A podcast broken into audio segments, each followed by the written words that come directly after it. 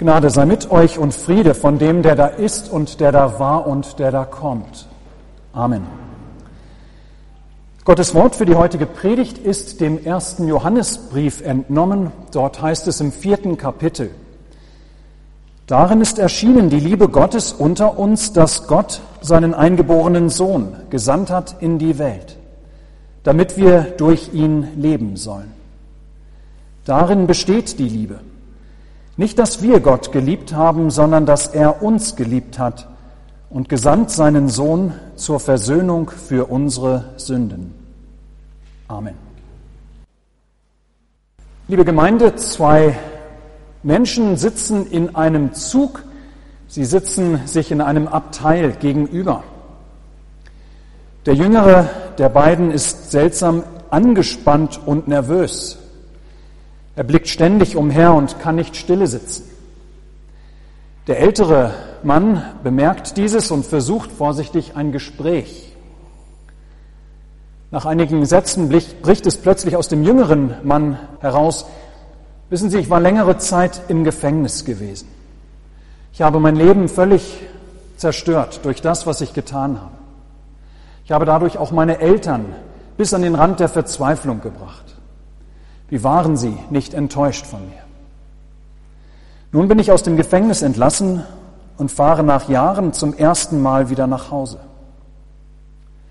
Aber ich kann nicht erwarten, dass meine Eltern mir einfach verzeihen für das, was ich ihnen und der ganzen Familie angetan habe und mich wieder aufnehmen. Ja, zu groß ist meine Schuld. Darum habe ich Sie in meinem letzten Brief um ein Zeichen gebeten. Wissen Sie, unser Haus liegt an dieser Bahnstrecke. Im Garten steht ein großer Apfelbaum. Wenn ich nach Hause kommen darf, habe ich meine Eltern gebeten, in den Baum ein weißes Tuch zu hängen. Wenn der Baum leer bleibt, dann weiß ich Bescheid und fahre einfach weiter. Ich weiß nicht, irgendwo hin. Jetzt kommt bald der Garten. Aber ich bin so aufgeregt und kann gar nicht hinschauen. Wollen Sie nicht für mich hingucken? Der ältere Mann schaut hinaus. Die Spannung steigt. Wenige Sekunden noch, dann wird man den Baum sehen können. Da kommt der Garten, mitten darin der große Apfelbaum, von dem der Jüngere erzählt hatte. Doch da hängt nicht ein einziges Tuch.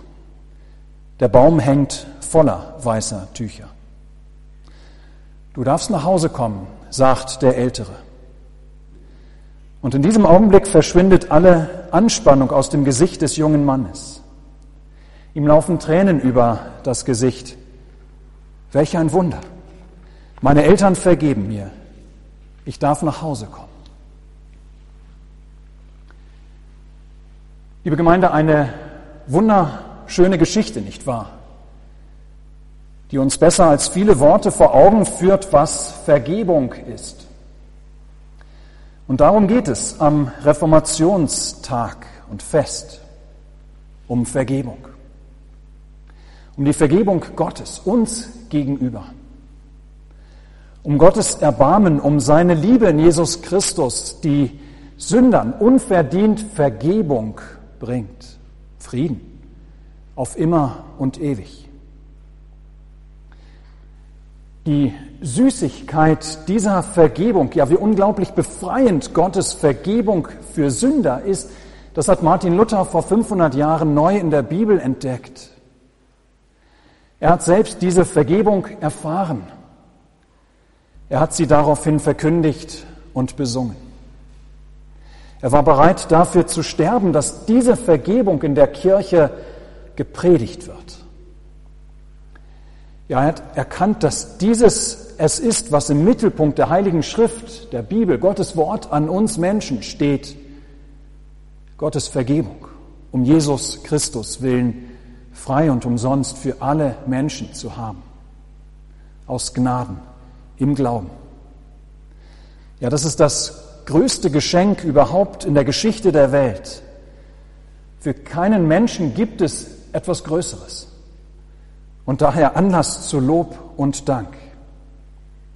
So lasst uns gemeinsam von dem Gesang 524 den ersten Vers miteinander singen.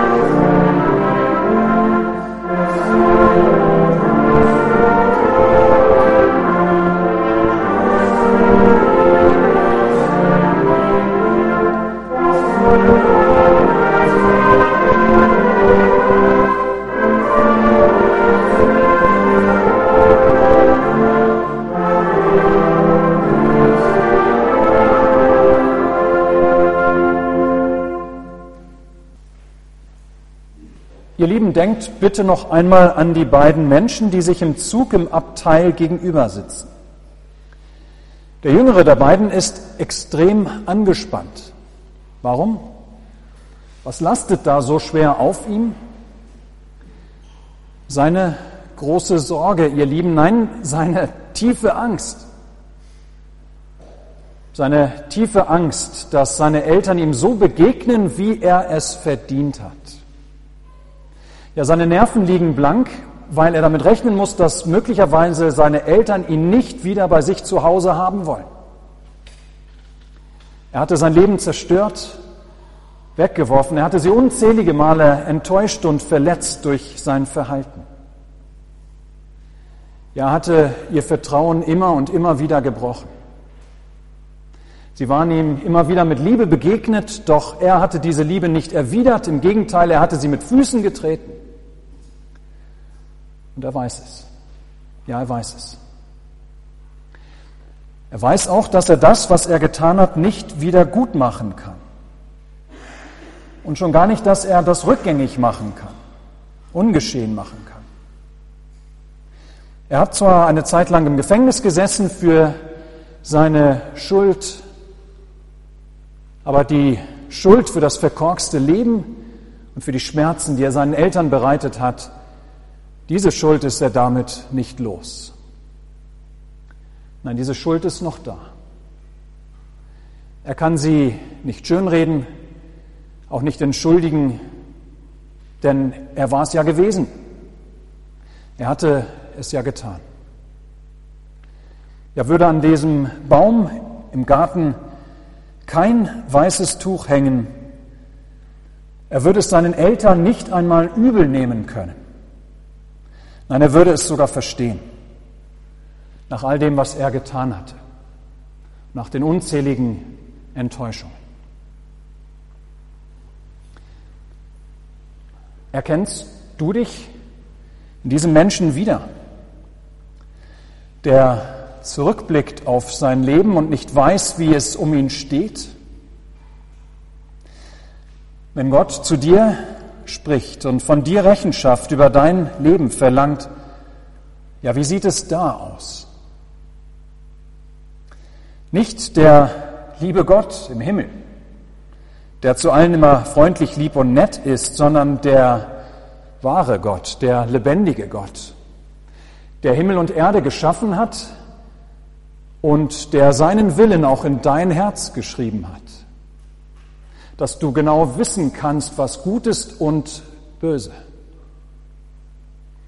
Der heilige Gott, vor dem keine Sünde bestehen kann und folglich, folglich auch kein Sünder. Ja, der jeden Menschen nach seinem Leben fragt und vor jedem, von jedem eine Antwort erwartet. Mensch, wie hast du gelebt? Mensch, was hast du getan mit meinen Geboten? Ja, können wir uns hineinversetzen in diesen jüngeren Mann im Zug? Vielleicht teilen wir seine Angst. Sie dürfte uns nicht fremd sein. Denn wenn Gott von uns Rechenschaft verlangt, stehen wir nicht viel besser da als dieser Mensch im Zug. Wir haben, keiner von uns hat so gelebt, wie Gott es von uns verlangt hat und wozu er uns auch geschaffen hat. Statt ihn zu lieben über alles und unseren Mitmenschen wie uns selbst und in dieser Liebe zu Gott und unseren Mitmenschen entsprechend in Gedanken, Worten und Werken zu leben, ja, stattdessen haben wir uns selber am allermeisten geliebt. Wir haben gesagt, gedacht, getan, nicht was unserem Nächsten nützt, sondern was wir wollten für uns, was wir für uns für richtig hielten, was uns am meisten gedient hat. Ja, wenn wir als Sünder, die wir sind, vor Gott treten, dann sind wir verloren. Dies hat Martin Luther im Kloster nach und nach erkannt. Er hat dort die tiefe Verlorenheit des Menschen, die er aus der Bibel theoretisch kannte, er hat sie an sich selbst praktisch, hautnah erfahren. Er hat diese Ohnmacht erlebt, mit der wir Menschen als Sünder vor Gott stehen und aus der wir selber uns nicht retten können. Lasst uns miteinander singen die Strophen 2 und 3 aus dem Lied 524. Música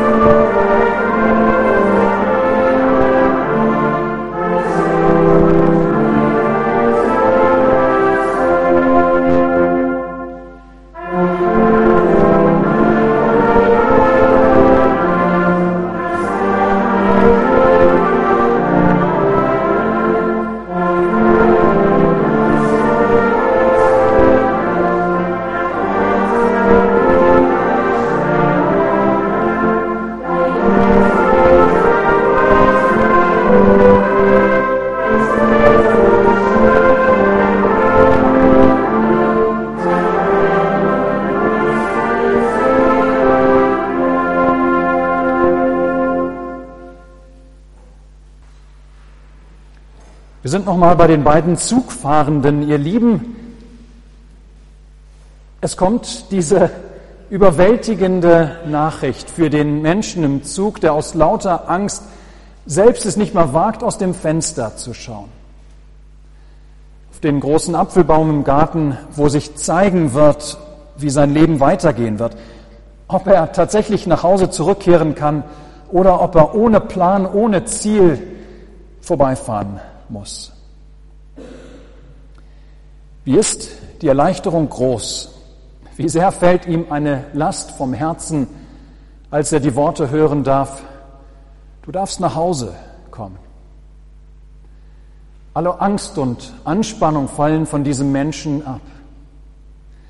Er nimmt die überwältigende Botschaft wahr, meine Eltern vergeben mir. Und nicht nur ein bisschen. Es ist kein halbherziges Vergeben, ja, das ist das Wunderbare. Es ist kein Vergeben auf Probe. Nein, hätte da nur ein weißes Tuch gehangen, dann wäre die Botschaft vielleicht gewesen, okay, wir geben dir noch eine Chance. Wir geben dir noch einmal eine Chance, dich zu beweisen. Diesmal vergeben wir dir noch. Oder, okay, wir versuchen es doch noch einmal mit dir. Aber wehe, du enttäuscht uns wieder. Aber nein, der Apfelbaum hängt voller weißer Tücher. Es ist ein übergroßes Zeichen, ein übergroßes Zeichen bedingungsloser Liebe.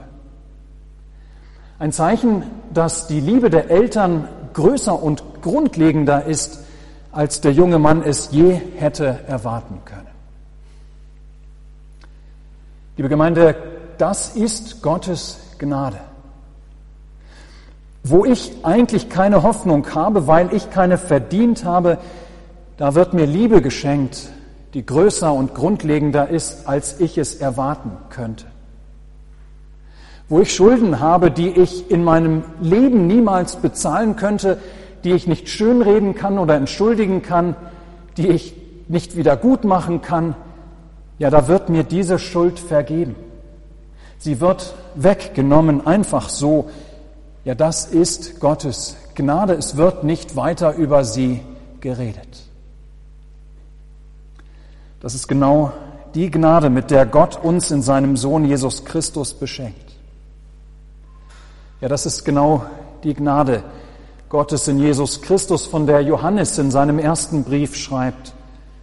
Darin ist erschienen die Liebe Gottes unter uns, dass Gott seinen eingeborenen Sohn gesandt hat in die Welt, damit wir durch ihn leben sollen.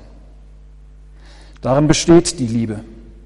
Nicht, dass wir Gott geliebt haben, sondern dass er uns geliebt hat und gesandt seinen Sohn zur Versöhnung für unsere Sünde. Es sind drei Dinge an dieser Liebe, die so einzigartig großartig sind. Erstens, ihr Lieben, ist Gottes Liebe zu uns in Jesus Christus wirklich bedingungslos. Gottes Vergebung ist weder von der Person noch von dem Handeln dieser Person abhängig. Dass Gott mir vergibt, das liegt nicht an mir. Es liegt daran, dass Gott sich dazu entschieden hat, mir zu vergeben. Ja, es liegt nicht daran, wer ich bin oder nicht oder was ich getan habe oder nicht. Gott hat sich entschieden, mir zu vergeben und deshalb seinen Sohn in die Welt gesandt. Gottes Liebe ist bedingungslos. Zweitens, Gottes Liebe zu uns Menschen in Jesus Christus ist immer unverdient, ja unverdienbar. Da ist nichts, was wir unsererseits tun könnten, um sie zu bekommen. Wir stehen leer vor Gott. Wir sind allein Bettler, die selbst nichts haben. Wenn wir empfangen, dann ist es immer allein Gnade. Drittens, Gottes Liebe zu uns in Jesus Christus ist niemals eine Selbstverständlichkeit. Es ist nicht so, als hätten wir einen Anspruch auf Gottes Barmherzigkeit und Gnade. Nein, wir haben verspielt. Gott muss uns überhaupt gar nicht vergeben. Aber er will es. Ja, das ist das Wunderbare. Nichts sehnlicher will Gott, als dass alle Menschen seine Vergebung um Christi willen empfangen und glauben. Nicht sehnlicher will Gott, als dass wir zu ihm nach Hause zurückkommen, egal was da gewesen ist. Ja, dafür öffnet er uns sein Herz und schickt seinen eingeborenen Sohn, uns Verlorene zu suchen und zu finden. Wie das aussehen kann, besingt Luther in seinem Lied Lasst uns miteinander singen die Verse 4 und 5 von dem Lied 524.